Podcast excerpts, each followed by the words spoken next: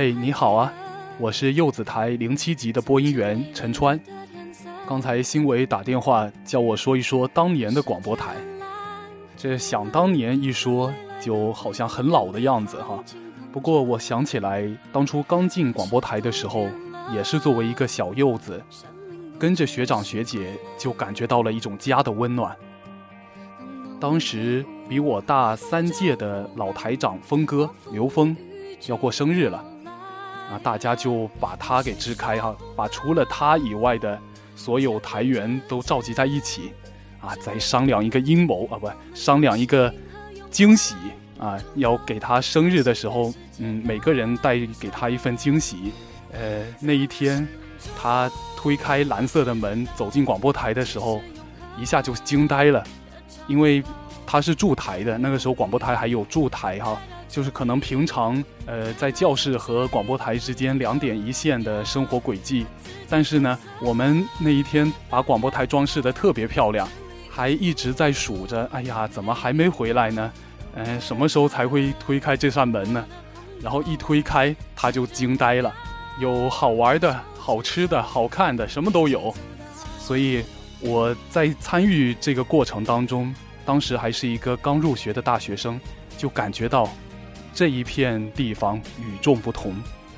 在这里面，每一个人都是家庭的一份子，在外面受了什么委屈，都可以回到家里来倾诉。在外面有什么开心事儿啊，都要低调，但是回到家里就可以放声的说给大家听，就是特别享受这一份自由的感觉，而且觉得慢慢的就离不开这个家，离不开家人了。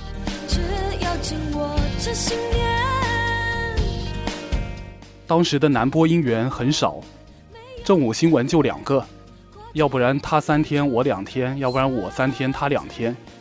如果他一请假，那我就得连着五天都播下来。后来大四换届了，呃，在换届会开之前，我还跟他们说，以后排班接着把我排进去吧。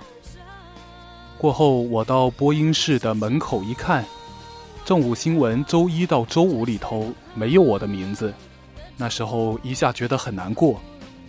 再仔细看，哦，新人男生已经够排满这五天了。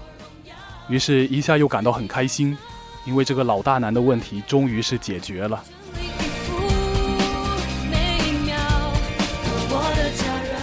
那到了现在，虽然是毕业了，但是还是订阅了广播台的微信公众号，是叫做“爱幼”，对吧？哎呦，不错哦！我看了里面的内容，从排版到叙述的风格上，都让人耳目一新。所以感觉到也有很多需要向你们学习的地方，小柚子们都是好样的。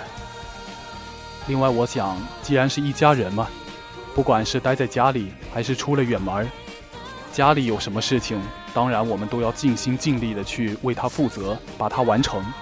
所以，将来你们有什么任务，还是可以尽管布置给我的。今天说好了哦，希望这个家能够和和美美，团团圆圆。